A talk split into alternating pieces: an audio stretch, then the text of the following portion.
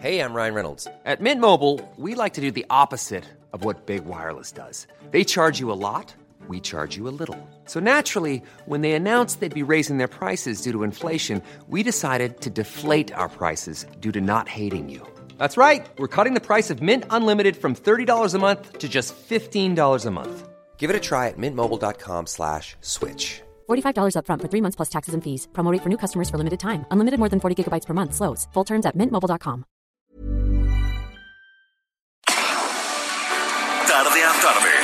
necesitas saber de forma ligera, con un tono accesible. Solórzano, el referente informativo.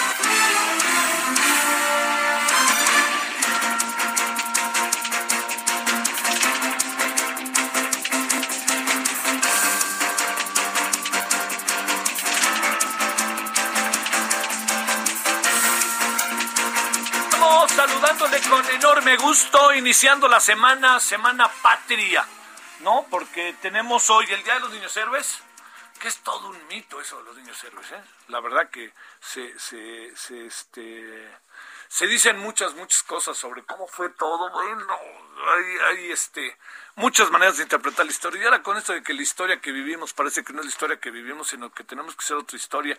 Y vamos a quitar a Cristóbal Colón y vamos a poner a una mujer que la verdad que mucho, mucho indígena no parece. En fin, bueno, ya, más allá de ello, le quiero decir que es una semana importante para el país. Porque hoy, hoy es día 13, ¿verdad? Sí, 13 de septiembre. Entonces, hoy, eh, los niños héroes. Mañana, eh, pues es ahora sí que el previo a la fiesta del, del 15 de septiembre, mañana 14. El 15 de septiembre es el grito en la noche y el 16 el desfile. El 15 de septiembre eh, seguramente vamos a tener una, este, a lo mejor eh, en buena parte del país se trabaja mediodía o un poquito más de mediodía, ¿no? Porque luego se queda la tarde libre.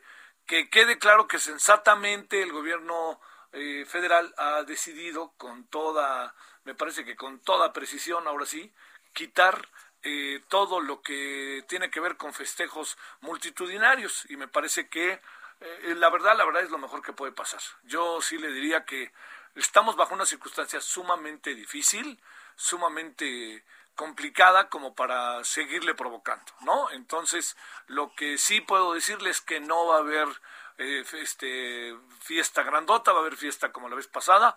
Me parece que el presidente ha decidido muy sensatamente eh, eh, esto y ojalá que, bueno que sea que todos aprendamos no andamos en eso que todos aprendamos todo esto no de lo que está pasando y que no dejemos de estar muy atentos no bueno eso es por una parte. Por otra parte eh, bueno viene el 15 y luego el 16 el desfile sí habrá quien agarre puente no este, es- este sí es uno de esos de esas fechas en donde pues no se puede cambiar el 16 de septiembre para lunes, ¿no?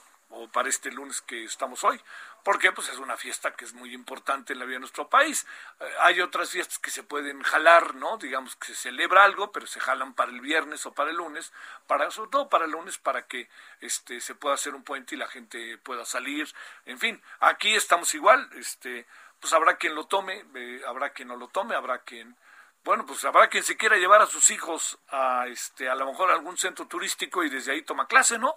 Y pues se vale si esto no deja de estar en todo el asunto y si las personas ahora con tanto trabajo que hay desde casa, pues a lo mejor más de alguno se va pues de fin de semana o se va toda la semana y puede trabajar donde esté, si tiene condiciones económicas para hacerlo.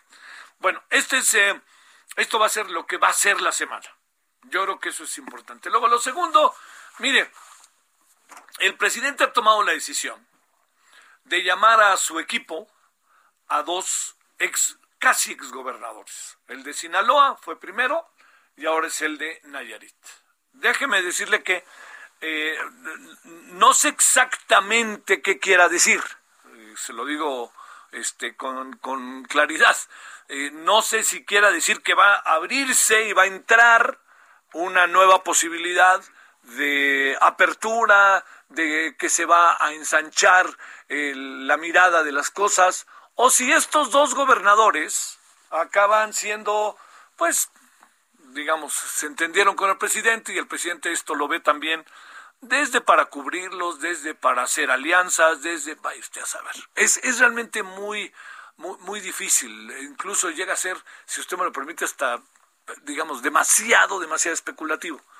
Lo que sí queda claro es que el gobernador de Sinaloa trae sobre sus espaldas un asunto que sigue sin quedar claro. Hoy lo vuelve a recordar en una extraordinaria columna Héctor de Mauleón en el periódico El Universal. ¿Por qué lo vuelve a recordar? Porque no está muy claro qué pasó la noche del 5 de junio previo a las elecciones del 6 de junio en el estado de Sinaloa y sobre todo en Culiacán. Todo indica que pudo haber participado el narcotráfico presionando de manera muy brutal a los priistas y de ahí la victoria de Morena. Eso es lo que eh, se especula y se asegura. Pero también lo que le quiero decir, más allá de que se especula y se asegura, este, eh, tiene mucho que ver con estas eh, denuncias que en su momento, en el caso de Michoacán, presentó Silvano Aureoles, y en el caso de que se fueron a Washington, eh, presentó el señor, los tres este, dirigentes máximos de los partidos que están en lo que se llama Alianza Va por México. Bueno, esto yo se lo planteo porque me parece que no se puede perder de vista esta otra variable y esta otra variable es la variable que tiene que ver con, eh, con lo que pudo, ¿no? Con lo que pudo pasar en las elecciones y que estuvieran ahí cubiertos o algo parecido. Es, eh, yo, yo le diría que es eh, mucho de lo que se puede naturalmente presuponer. Está también otra variable y esa otra variable tiene que ver con que en el caso de Nayarit también. La otra es realmente, ¿no? Que estén cubriendo a los exgobernadores cuando estén por los líos en los que pues generalmente se suscita eh, los, los, gobiernos estatales cuando vi, cuando son gobernados por en, son gobernados estados con un altísimo nivel de presencia del narcotráfico entonces pues es una forma es una manera de cubrirlos sea lo que sea fuere lo que fuere, yo le diría que lo que no podemos este, eh, pasar por alto es que estos dos asuntos por ahí van. Vamos a ver si al señor Corral también nos lo llaman, ¿eh? Al rato no más faltaba, que se reconcilió con el presidente, estaban muy distanciados. Y, y mire que, si me permite, me consta que no eran personajes, personajes alejados, ¿no? Este, pero bueno, también el señor Corral terminó su mandato, en verdad, muy, muy problematizado muy acabó peleado con todos, incluyendo a la, candidata ganadora de su propio partido, a la señora Maru Campos, ¿no? Acabó agarrado el chongo con varios y con un nivel de popularidad bajo. Hay que reconocerlo. Este, y bueno, y entonces, ahora vamos a tener 15 cambios de gobierno. Estos 15 cambios de gobierno derivados del proceso electoral del 6 de junio pueden llevarnos a escenarios que ahí se los voy adelantando, ¿eh? Uno de los escenarios que lo puede marcar pues, es que en más de alguno de estos haya todo un proceso de investigación sobre las gestiones anteriores y estemos metidos en medio del escándalo. Ya ve que dicen yo no voy a investigar el pasado, no, ya hay que ver para adelante, pues que se lo digan al presidente, ¿no? Que lo repitió una y otra y otra vez y cada vez que puede nomás asusa al fuego y vámonos para irse encima de, este, de, del pasado en una lista eh, que es interminable y en la cual, por cierto, nunca aparece este, de manera muy o protagónica el señor Enrique Peña Nieto. Bueno, es una semana que va a tener cierto, pues cierta paz, me atrevo a decir, por el hecho de que eh, vamos a vivir un proceso electoral, eh, vamos a vivir una semana y que se van a tomar posesión derivado del proceso electoral, pero vamos a vivir una semana que va a cruzarse el 15 y 16 de septiembre, eh, que es miércoles, jueves, a lo mejor habrá quien tome el reitero el viernes y tendremos una semana que tendrá seguramente como dinámica estar más tranquila que otras, pero ya sabe que el país se mueve a una velocidad vertiginosa y este y ya tenemos inundaciones, tenemos temblores, este tenemos derrumbes, tenemos colapsos, todo eso pues está ahí, hay que estar siempre atentos unos de otros y otros de unos para poder sobrevivir. Bueno, esta es una de las cosas, la otra que le quiero mencionar es que el 18 de septiembre, aquí en la capital, se va a llevar la cumbre de la Comunidad de Estados Latinoamericanos y Caribeños, en el que se discutirá si se propone reformar la OEA o no. Yo diría que no hay de otra que reformarla, ¿no? La clave es cómo, ¿no? No, no le anden tampoco aventando todo a la OEA como si la OEA fuera la única responsable. Ha sido, y México también ha sido responsable de todo lo que ha pasado allá adentro. Si traen una bronca con el señor este presidente Luis Almagro, el presidente de la OEA, el secretario general de la OEA, esa es otra cosa. Pero la OEA per se, pues claro que necesita sacudidas de aquí del tingo al tango, pero no perdamos de vista que somos América. Y cuando hablamos de América, pues hablamos también de que América significa Canadá y Estados Unidos y ellos están ahí. Entonces, si queremos hacerlo con Latinoamérica, el Caribe, pues no dejemos de pensar también en Estados Unidos y Canadá, que ellos son una contraparte verdaderamente importante. Bueno, todo esto aderezado con un fin de semana que este que tuvimos en el caso de la ciudad de con nubladón, ¿no? Estuvo más bien tranquilo, en el clima un poquito de frío, pero el frío derivado de la humedad de las lluvias, todavía no llega ese frío frío. Y aquí andamos agradeciéndole que nos acompañe, deseando que haya tenido un buen fin de semana y fíjese que hoy vamos a empezar con un tema verdaderamente relevante. Ese tema relevante es ni más ni menos que hoy se ha dado a conocer que Colombia y México liderean el asesinato de ambientalistas, de defensores de los derechos humanos. Hágame favor. Bueno, defensores del medio ambiente, que en el fondo son defensores de derechos humanos. Bueno, ¿qué le parece si hablamos inicialmente de ello? Agradeciéndole que nos acompañe, que le reitero que tenga buena semana y que sea una buena semana patria. Y vámonos a lo del día. Solórzano, el referente informativo.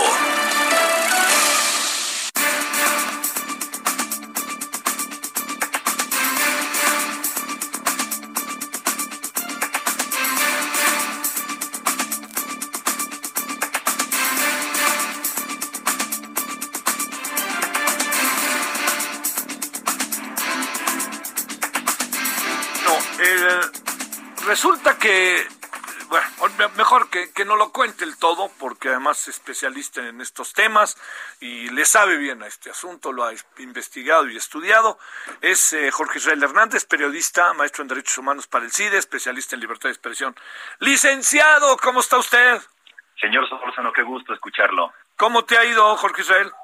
Este, ahí vamos, licenciado, no hay que quejarnos. Eh, vamos volviendo a la nueva normalidad. No, ¿Nada en el entorno de coronavirus ni cosa parecida? Todo en orden, licenciado. Sigamos cuidándonos, lavándonos las manitas, poniéndonos cubrebocas y manteniendo distancia y esperemos ir superando todas y todas este trago amargo que ya ha sido largo. Sí, sin la menor duda. Eh, lideran México y Colombia asesinatos de ambientalistas. ¿Es correcto? ¿Qué diagnóstico se puede dar de esto? es, es correcto, es brutal y es doloroso por, por muchas razones, digamos, en sí mismo, por la dinámica de agresión a defensoras y defensores de derechos humanos y específicamente aquellos que protegen el medio ambiente. Digamos, hay, hay otras áreas de protección de derechos humanos que de una manera, digamos, perversa o poco atinada se pueden llegar a politizar, pero específicamente la protección del medio ambiente es algo que tiene impacto en la vida de todas y todos, más allá de si estamos de acuerdo o no en términos teóricos políticos con la defensa de los derechos humanos. Entonces, que sean las defensoras, los defensores del medio ambiente, un foco de atención en términos de violencia, nos debería de preocupar de una manera especial, eh, y en, en, especial a los que habitamos este país, dado que, de acuerdo a este informe que se presenta hoy de Global Witness, que abro un paréntesis, una organización internacional que desde el 2012 viene documentando agresiones y la situación de defensoras y defensores del medio ambiente, está situada en Londres y presenta un informe, eh, precisamente hoy se da a conocer, en donde reporta que a nivel global ha habido 227 asesinatos de, de ambientalistas. El 75% de esta cantidad son asesinatos que sucedieron en América Latina y pues, dramáticamente tendríamos que decir que más del 10%, el 13-14% de los asesinatos a nivel global se dieron en México. En México, Global Witness eh, documenta 30 asesinatos desde su reporte del 19 a la fecha, lo que implica, de acuerdo a la misma organización, un aumento del 67% apenas en año y medio, poco más de año y medio. Esto es brutal, digamos, por donde quiera que se le vea, evidentemente lo, lamentable que es la pérdida de vidas humanas, sobre todo tratándose de personas que defienden el medio ambiente para todas y para todos, y sobre todo el acento que tiene esta situación en México y que no es exclusiva de defensores del medio ambiente. A ver, eh, cuando pasan estas cosas, eh, Jorge Hernández, lo que uno también se plantea es decir, los gobiernos hacen algo, no hacen algo, este, eh, uno imaginaría también que un país como Brasil, a lo mejor también por toda su riqueza orográfica, podría estar eh, viviendo situaciones difíciles. ¿Qué, ¿Qué, decir de todo esto? Mira, la, la, reacción de los gobiernos eh, en términos generales y en particular la del Estado mexicano, no hablamos de administraciones para que nadie se sienta señalado porque esto es algo que viene sucediendo desde hace varios años y es transeccional, digamos, esta dinámica de agresión a, defensoras y defensores del medio ambiente. Los gobiernos han hecho poco, casi nada, Javier. Y de, el problema aquí tiene que ver también, no únicamente, pero sí, con impunidad, como en el resto de los asuntos de agresiones a defensoras y defensores de derechos humanos. Sin duda la impunidad es un caso específico. En el reporte del cual hablamos se, se señala que el 95% de los 30 asesinatos gozan de total salud en el mundo de la impunidad. Esto es, ninguno de los casos de los cuales hablamos en este reporte tiene un proceso judicial abierto. Wow para empezar. Es lo, es lo que reporta Global Witness. Ahora, ¿qué hacen los gobiernos? E, en situaciones vinculadas con derecho al medio ambiente se pone mucho más complejo, porque normalmente las personas agredidas, violentadas, amenazadas, estigmatizadas y en este caso 30 personas asesinadas, son personas que defendían de manera pacífica proyectos empresariales, de eso que, vamos a entrecomillar, muchos llaman desarrollo que tiene que ver con deforestación, acciones mineras o de la agroindustria. Entonces, el Estado, los estados en general, están en cierto sentido entre la espalda y la pared. Y terminan jugando una especie de complicidad con las empresas que son, digamos, los motores de inconformidad ante proyectos, insisto, entrecomillado, de desarrollo, que motivan que comunidades específicas se manifiesten de manera pacífica en contra de los proyectos y la consecuencia de esto son las amenazas y en este caso los 30 asesinatos documentados al menos en este año. Oye, este, la, la digamos, en, en el país el tema del medio ambiente como que me da la impresión de que no ha sido atacado o ha sido visto de manera muy precisa respecto a respeto, defensa de aquellos que se dedican a su defensa, ¿no? Pues, pues no, Javier, lamentablemente, y, y, lo recordarás muy bien, este tema tiene décadas. Digamos, el, el punto referencial mediático eh, más reciente, digamos, más llamativo, y lo recordarás bien porque lo seguiste puntualmente en, en tus medios, en tus espacios en aquellos años, fueron los ecologistas del sureste, Teodoro, sí que estuvieron encarcelados varios años, evidentemente acusados de algo que no habían cometido, pero la cárcel en ese momento fue una medida para alejarlos de la defensa del medio ambiente. Realmente en el país estamos muy atrás en términos de la empatía que el entorno social debería de sentir y acompañamiento que deberían de tener las personas defensoras del medio ambiente y tratándose de un país con nuestras características, con tal riqueza medioambiental, esto se acentúa evidentemente. Lo mismo sucede en el otro país, digamos, que está por encima de México en términos negativos en la región, que es Colombia, con una riqueza natural brutal y por lo mismo todos estos proyectos de desarrollo de infraestructura que atentan contra el medio ambiente, pues eh, toman un acento especial en estos países, como ya lo decías, el caso de Brasil. Algo que se destaca en el informe que me parece que es muy relevante y que, y que pone de nuevo la coyuntura de la pandemia como un, foco rojo a atender es que eh, la pandemia colocó en mayor situación de vulnerabilidad a las personas defensoras del medio ambiente, en tanto eran un blanco fácil. vamos, viendo, vamos viendo en qué términos estamos hablando ya, Javier. Sí. Un blanco fácil para la delincuencia o para los agresores, dado que estaban en su casa. No había que irlos a buscar a ningún lado para, para amenazarlos o asesinarlos en este caso. Uf. Oye, este, y junto con ello muchos otros asuntos que nos están dando vuelta, ¿no, Jorge Real? Fíjate, todo este asunto de la frontera sur, de cómo Estados Unidos nos manda este, a los eh, migrantes expulsados, los deja en México y México no los deja casi ni caminar y ya los manda a Estados Unidos. Ahí traemos un problema serio, ¿no? Digamos, en todo lo que tiene que ver derechos humanos, migrantes, pero eh, hablamos ahora de, medio, de medioambientalistas, hablamos de hasta, hasta de albergues, ¿no? Como que algo, algo no está, me atrevo a decir, como este, estructurándose de manera precisa como política pública de un gobierno, ¿no? Claro, y son políticas públicas que sin forzar demasiado los temas, Javier, el tema migración, medio ambiente, eh, incluso geográficamente en el país, se cruzan y se tocan de manera íntima.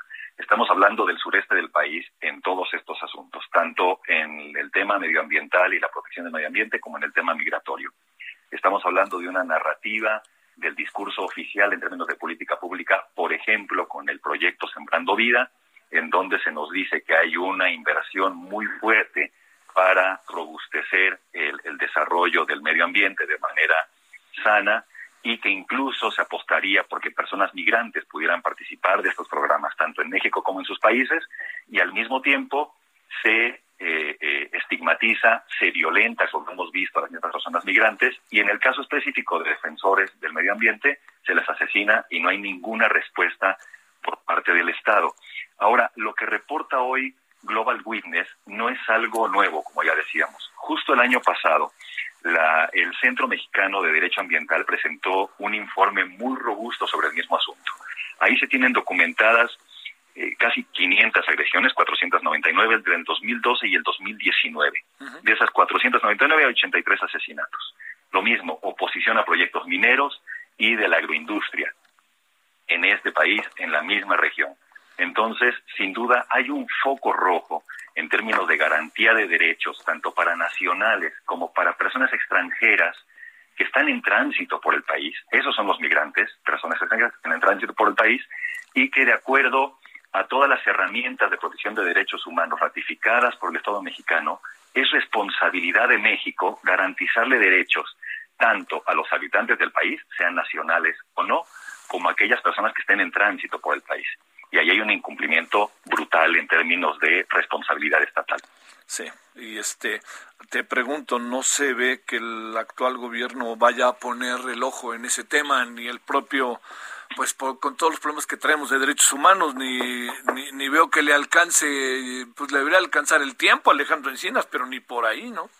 No se ve por dónde y como ya lo hemos conversado en otras ocasiones, Javier, la narrativa oficial no ayuda en lo más mínimo. Hay una estigmatización constante del trabajo de la sociedad civil, sea nacional, y un acento mucho más fuerte en lo internacional. Este informe de Global Witness, al ser una organización internacional, seguramente va a ser descalificado en, la narrativa oficial y lamentablemente eh, eh, nos vamos a convertir o se está convirtiendo este discurso en, en una venda ante una realidad que es brutal y más allá de taparnos los ojos y tratar de escondernos de esta realidad, lo que el Estado y todos los que integramos esta sociedad deberíamos de ver lo que realmente está sucediendo y atenderlo de manera efectiva. Oye, pero por más que la narrativa oficial nos diga otra cosa, ahí están los muertos y están contados y están los familiares y están los testimonios, ¿no? Y está documentado y está completamente clara eh, la impunidad, que en muchos casos es como, como una nebulosa poco asible, digamos. En este caso es muy claro, de los 30 asesinatos no hay un solo proceso judicializado. Y esto no tiene, no tiene que ser una responsabilidad de las víctimas o de los familiares de las personas asesinadas, tiene que ser responsabilidad de quien procura justicia en el país. y por lo visto no es, no es una prioridad el atender estos asesinatos, este tipo de violencia, que además pareciera, por lo que se perfila en, en el informe de Global Witness que a diferencia de otras situaciones vinculadas con la violencia en el país, pareciera ser, insisto, la delincuencia organizada no estaría involucrada en estos, en esta violencia. Eh, y digo pareciera porque no hay una manera, en tanto no hay investigaciones, no se puede saber quiénes son los responsables, no hay una manera de garantizar esto que estamos diciendo. Pero el informe lo que perfila es que los principales presuntos responsables de esta violencia serían personas vinculadas con las empresas, empresas que buscan estos desarrollos mineros de tala, de deforestación y de agroindustria. Te mando un gran saludo, Jorge Israel Hernández, y muchas gracias. Señor Salvador, un abrazo muy fuerte. Igual, pausa. El referente informativo regresa luego de una pausa. Estamos de regreso con el referente informativo.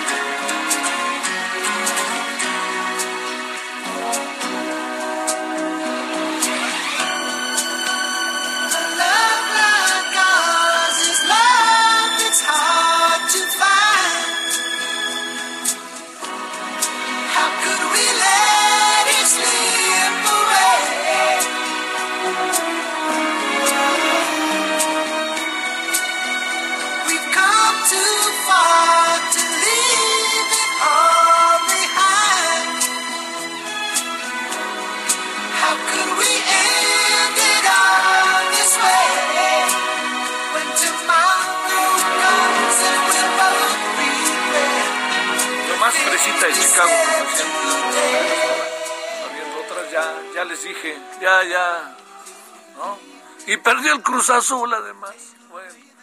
Bueno. oiga, este, esto es porque Peter Cetera cumple 77 años. Nació en 1944. ¿Y dónde cree que nació? Pues en Chicago, ¿no? Es de donde es la banda oriunda, en Chicago, Illinois. Y es realmente cantante y es el, es el personaje, ¿no? Así en términos, no digo que él todo, pero sí el que organizaba, etcétera, etcétera, de la banda. If You Leave Me Now, se me dejas ahora con el grupo Chicago. Ahora 17.33 en hora del centro.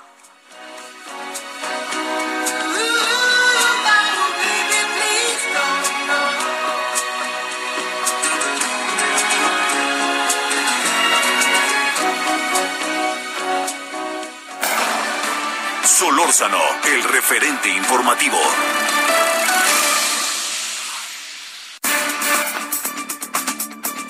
Ya sabe que los lunes no necesariamente llega toda la información respecto a la a todo el caso del de la pandemia.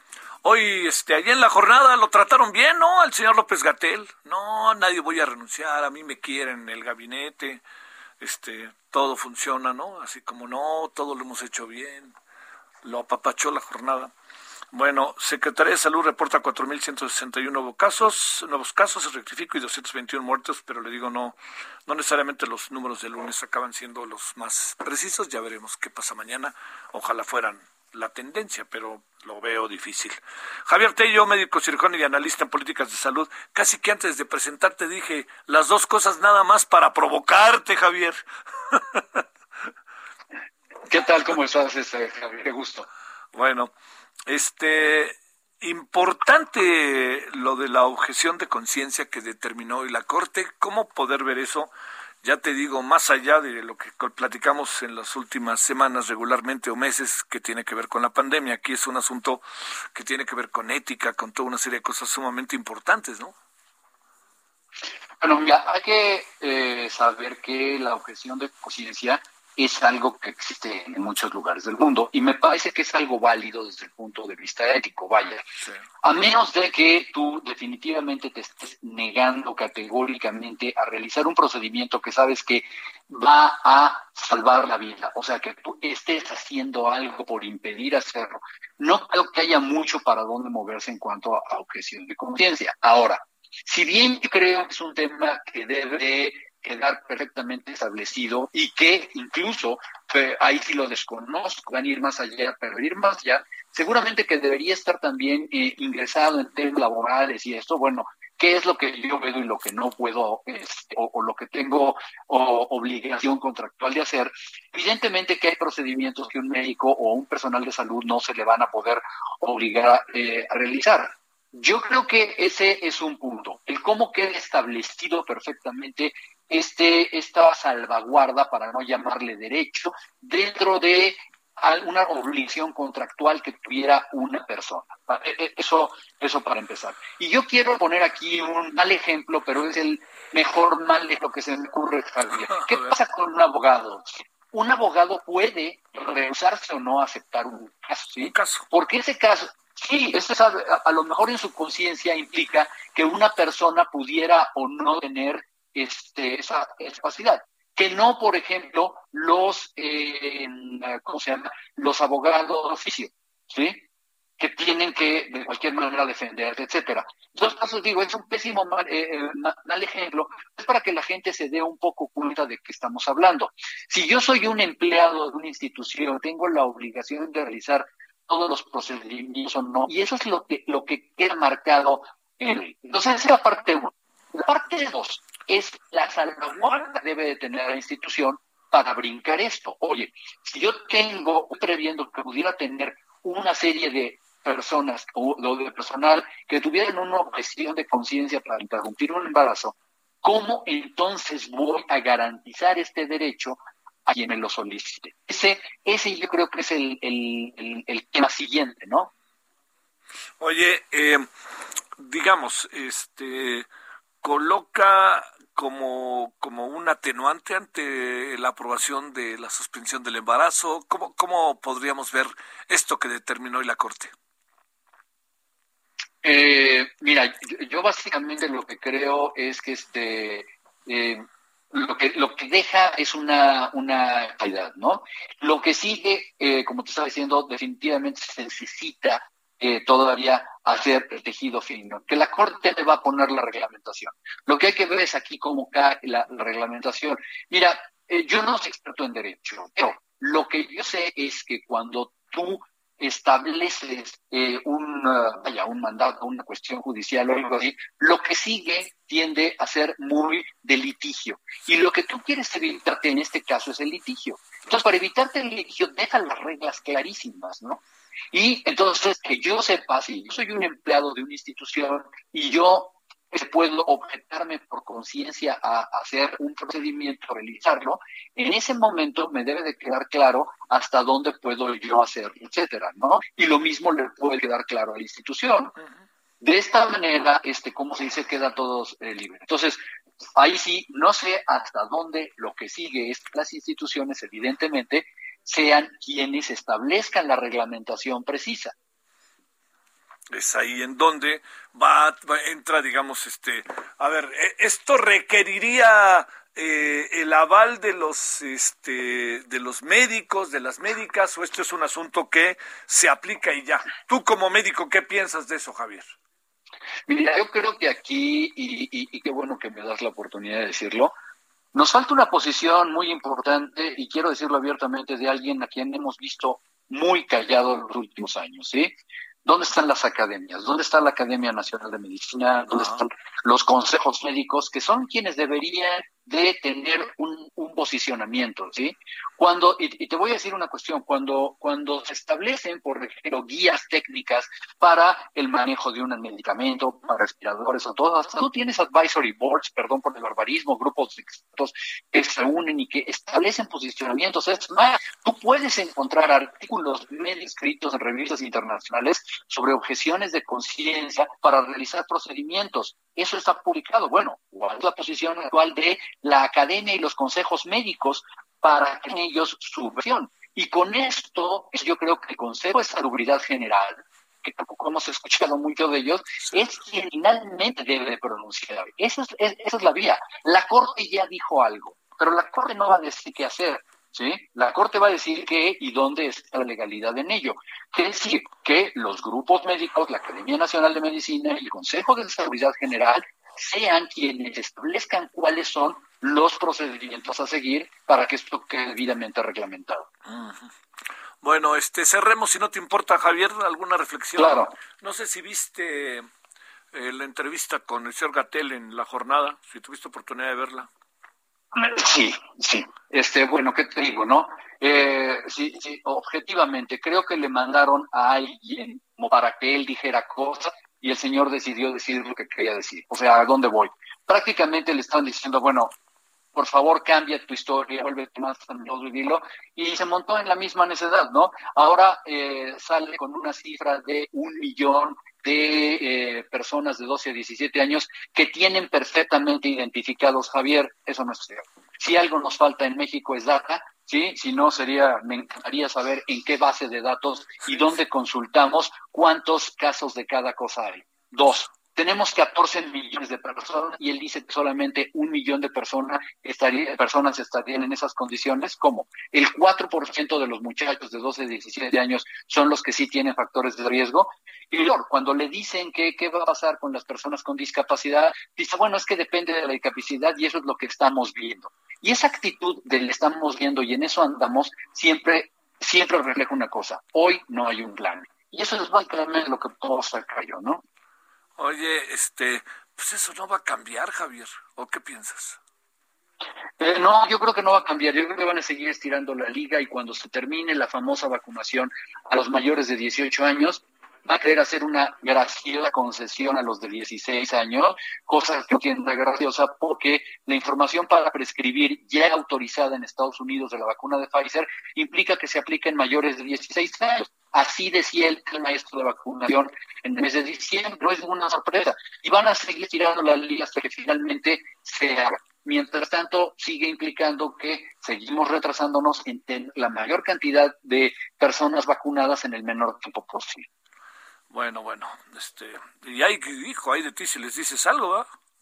Ah, no, no, no, no, o sea, no, no hay manera de que les ganes una. Y, y, creo que ahí es donde, bueno, pues me, me, parece que ha sido una verdadera falta de respeto a tanta, a tanta gente brillante en el campo de la infectología, de la virología, de la epidemiología, que han tenido mucho que decir, pero lamentablemente, bueno, pues es una posición monolítica de parte de este señor y no, no, no se mueve de eso, ¿no? Oye, Javier, hace rato que decías, este, si alguien no se ha escuchado, este, eh, es a la academia, etcétera. Híjole, Javier, pues es que luego hablan y cada vez que hablan los, se les van encima, ¿no? ¿Qué supones? Bueno, eh, bueno, pues yo supongo que algo, algo ha de haber de eso. Digo, todo el mundo necesita, todo el mundo necesitamos un trabajo, Javier. Entonces, bueno, pues, ¿qué, ¿qué, te digo? No, o sea, yo tengo muchos amigos, muchos conocidos que trabajan dentro de las instituciones. El 99% de ellos quieren o prefieren no arte en público. Pues sí. Pues sí. No, y no casualmente, ¿no? O sea. Claro. Sí, no, no. Eh, te mando un gran saludo, Javier Tello, y el agradecimiento que estuviste con nosotros. Un abrazo, que estés muy bien, Javier. Hasta, luego, muchas gracias. Gracias. Bueno, ahora a las 17.44 en la hora del centro, Augusto Atempa. ¿Dónde andas, Augusto? Javier, pues nos encontramos en el Cerro del Chiquihuite, justo en la zona cero donde cayera el viernes pasado esta pesada roca. Déjame platicarte que el panorama en estos momentos, la zona se encuentra totalmente acordonada por la Guardia Nacional y el Ejército, mientras continúan estas labores de búsqueda. Y hace unos instantes nos informaron que se paralizaban momentáneamente las labores de rescate, y es que hay riesgo de lluvia en esta zona norte, incluso hay una ligera llovizna que ya pasó en, en, en la zona, pero sin duda, eh, pues esto pone en riesgo a todos los rescatistas. Instalado un puesto de mando en donde todas las corporaciones están realizando los trabajos, tanto Marina, Ejército, el ERUM, la Cruz Roja y los policías municipales. Y el día de hoy se cumplen estas 72 horas que eran cruciales para el rescate de estas personas. Y es que hay que recordar que 72 horas son las que menciona la autoridad para poder rescatar a una persona con vida que se encuentra en los escombros. Aún así no se pierde pues esta fe, esta esperanza de poder rescatar a estas tres personas. Hablamos de una mujer y sus dos hijos, es un niño de cinco y un niño de tres años. La situación en el cerro pues aún es preocupante y es que la ladera se encuentra eh, en la ladera que se encuentra en el flanco oriental presenta fracturas subverticales. ¿Qué significa esto? Pues bueno, que el cerro en un tramo de 70 metros a lo alto presenta una fractura y esto por supuesto presenta también el riesgo de deslave y por lo tanto eh, el riesgo hacia 300 metros a la redonda en donde podría haberse afectado en caso de que haya un nuevo deslave. Así es como se presenta la situación aquí en el norte de la ciudad. Eh, nosotros, por supuesto, Javier, vamos a continuar muy al pendiente. Oye, este, ¿dónde vive la gente? Está en los albergues, ¿verdad? Ni modo que se vaya a su casa, ¿no? Así es, se hablaba de, primero, de 80 personas que iban a ser evacuadas, ahora se habla de 136 casas que ya fueron evacuadas, algunos de ellos fueron llevados hacia unos albergues cercanos, se instalaron cinco albergues, pero eh, otros más todavía se niegan a abandonar sus casas, esto ante el riesgo de rapiña. Sale. Bueno, pues este, híjole, aquí andamos, mi querido Augusto, y no, no paremos. A ver si nos vemos en la noche allá en el, en el referente. Gracias. Seguimos pendientes. Bueno, Gerardo Galicia, ¿dónde andas? En las inmediaciones de la Cámara de Diputados, mi querido Javier, y es que alumnos y maestros del Instituto Politécnico Nacional realizaron una marcha desde muy temprano, partieron de la Secretaría de Educación Pública hasta este punto para manifestarse contra la ley, contra la modificación a su ley orgánica, una propuesta realizada por diputados locales de Morena, Noemí Sidle y Ricardo Batista en el estado de Hidalgo. Por ello, se concentraron en la Plaza de Santo Domingo, ubicada en República de Brasil en la calle de Belisario Domínguez, para recorrer calles del centro histórico y de esta manera llegar a Fray Servando hasta la avenida Congreso de la Unión. Ya llegando a la Cámara de Diputados, entregaron un documento y realizaron un mitin. La modificación a la ley orgánica, Javier, que se propone en Hidalgo pretende que el Instituto Politécnico Nacional pase de ser un organismo desconcentrado a uno descentralizado. También propone un máximo de 15 personas para conformar la Junta Académica, entre otras modificaciones. Una situación que no ha gustado a los estudiantes, tampoco a los profesores del Politécnico Nacional. Eh, de hecho, el presidente de la República también se mostró inconforme con esta propuesta, además de algunos directivos. Aún así decidieron marchar eh, varios jóvenes, cerca de 300, hasta la Cámara de Diputados y ya poco a poco se fueron dispersando una vez que entregaron su documento y aseguraron que no van a permitir un intento de privatización al Politécnico Nacional, haciendo referencia a esta iniciativa de ley propuesta en Hidalgo. Y por lo pronto, mi tío Javier, el reporte. Bueno, pero lo que sí es este eh, que quede claro ahí, Gerardo, que hasta el presidente tomó conciencia de este asunto, ¿no? Ahí lo trae en su en su radar, quisiera pensar, ¿no? Sí, sí, sí. De hecho, hubo una, un pronunciamiento por parte del presidente, también eh, de los ah, directivos o algunos representantes del Politécnico, y, y, de hecho ellos también están inconformes con esta propuesta que, que nace en Hidalgo, pero eh, los jóvenes o la comunidad del Politécnico, ellos mencionan que no quieren que se quede todo en palabras, prefieren tener algún documento eh, que, que salga precisamente de la Cámara de Diputados ya por parte de los diputados federales. Te mando un saludo, muchas gracias Gerardo. Abrazo. Bueno, el otro día hablábamos sobre este tema con el propio director Arturo Reyes del Politécnico. ¿eh? Es que la verdad que, a ver, yo no sé, de repente hay cosas como que uno no entiende. ¿Cómo es posible que anden en la onda auténticamente de, pues yo, yo diría de, de que estén eh, planteando desde el Congreso del Estado de Hidalgo, vea usted bajo las condiciones en las que está Hidalgo, bajo el Congreso del Estado de Hidalgo, que anden en la onda de, a ver, vamos a cambiar el poli, vamos a autónomo. Híjole, pero ¿con qué autoridad hablan? Es lo que uno, en verdad que se lo pregunta, ¿con qué autoridad, no? Bueno, 17.49 en hora del centro, y además que los echen a andar, hombre, ya, caray, como le decía yo al director, este, eh, así auténticamente, como le decía yo al director del Politécnico, no le enseñan a la marinela a hacer gancitos con todo lo que hay adentro del Politécnico, con todo lo que hay, con toda esta gran capacidad, ahí mismo las cosas se pueden debatir y discutir. Alguien que venga de afuera no sé qué es lo que quiere ver, pero bueno, 17:49 en la hora del centro, Cintia Stettin, Cintia Stettin, ¿cómo te va, Cintia? ¿Qué tal, Javier? Muy buenas tardes a ti y al auditorio, pues con información de la Unión de Alcaldías de la Ciudad de México, que informó que solicitará al Congreso Capitalino que en el presupuesto de egresos 2022 se etiqueten recursos para atender zonas de riesgo en las 16 demarcaciones, no solo en las nueve, pues que ellos tendrán la oportunidad a partir del primero de octubre de liderar. En conferencia de prensa, la vocera de la Unión de Alcaldías y alcaldesa electa en Álvaro Obregón, Lía Limón, explicó que de acuerdo a información de la Secretaría de Gestión Integral de Riesgos y Protección Civil se requieren atender 70 puntos de riesgo por deslaves en la ciudad. Expuso que las demarcaciones en donde se encuentran principalmente estos puntos son Iztapalapa, Gustavo Madero, Coajimalpa, Magdalena Contreras, Tlalpan y Álvaro Obregón. Dijo que es necesario pues invertir en políticas de prevención justo ante el escenario de este fin de semana en el que se eh, pues deslavó una parte del cerro del Chiquihuitle y dijo que pues estarán insistentes ante el Congreso de la Ciudad de México. Por otra parte, pues también comentarte que hoy en sesión virtual del Congreso de la Ciudad de México, el diputado de Morena, Nazario Norberto Sánchez, presentó una iniciativa al Congreso de la Unión de reforma al Código Penal Federal y a la Ley General de Salud para que sea despenalizado el aborto y, la, y reconocido el derecho a la interrupción del embarazo en todo el país. En sesión virtual, el legislador aclaró que no se trata de politizar un tema, sino se trata de estar a favor o en contra de la vida o ser de izquierda o derecha, sino de estar a favor del el derecho a decidir sobre nuestros cuerpos. Comentarte pues que esta iniciativa se turnó a las comisiones de Unidas de Administración y Procuración de Justicia, así como la de Salud para su análisis y dictaminación. Es la información que tenemos, Javier. Sale, Cintia, muchas gracias. Seguimos pendientes, muy buenas tardes. Sí, es, es eh, digamos, para cómo están las cosas en la ciudad y tomando en cuenta que en la ciudad hay muchas zonas, ¿no? Que están muchas construcciones sobre cerros.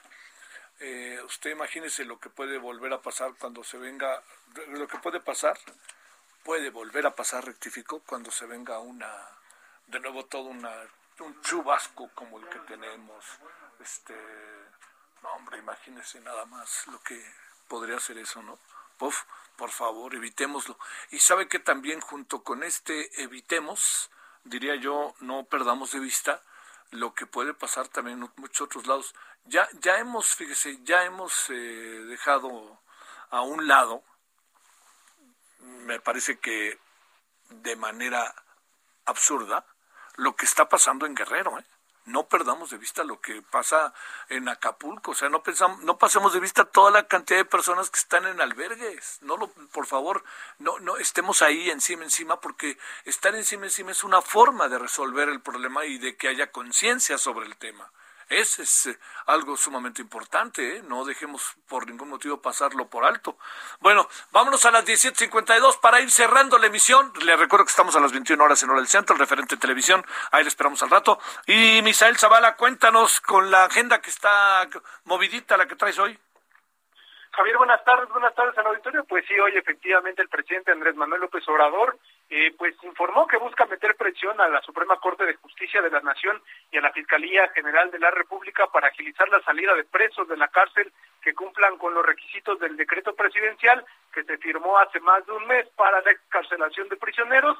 Y es que el presidente Andrés Manuel López Obrador se había comprometido a que el 15 de septiembre ya estarían liberados algunos de los presos con algunos requisitos eh, pues que marca este decreto como por ejemplo eh, que fueran eh, presos del fuego federal mayores de 75 años, también eh, pues mayores de 65 años con enfermedades crónicas, así como a los presos sin sentencia y a los que se compruebe que fueron torturados para que cumplan sus condenas, aquellos que las tengan bajo prisión domiciliaria a partir del 15 de septiembre. El presidente López Obrador dijo que han tenido dificultades para eh, liberar a estos presos y por eso se reunirá con Arturo Saldívar y también eh, pues entablará comunicaciones con el fiscal Alejandro Gertz Manero para para agilizar este tema. En, otro tema, eh, te comento que por segundo año consecutivo la celebración del grito de independencia en el Zócalo de la Ciudad de México por parte del gobierno federal no será abierta al público, será cerrada, así lo informó el presidente López Obrador, quien detalló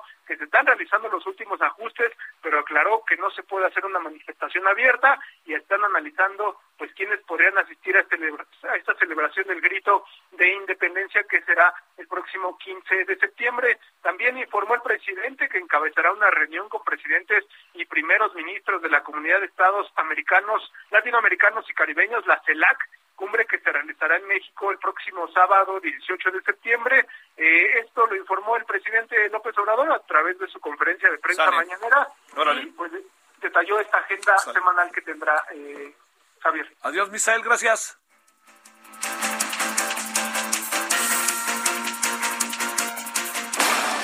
Hasta aquí, Solórzano, el referente informativo.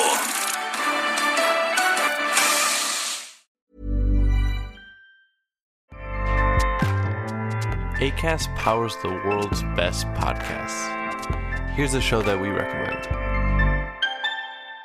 The Real Housewives is a guilty pleasure for most, but if you're looking to not feel guilty about that pleasure, tune in to Everything Iconic with me, Danny Pellegrino, where I break down all the messy moments and behind the scenes antics of Bravo's popular franchise. And on Everything Iconic, I also interview celebrity guests like Kelly Ripa, Kiki Palmer, Drew Barrymore, Cameron Diaz, and more about their guilty pleasures, their past work, and so much more. So if you're pop culture obsessed and find yourself watching way too much reality TV like me, tune in to Everything Iconic with Danny Pellegrino wherever you listen to podcasts.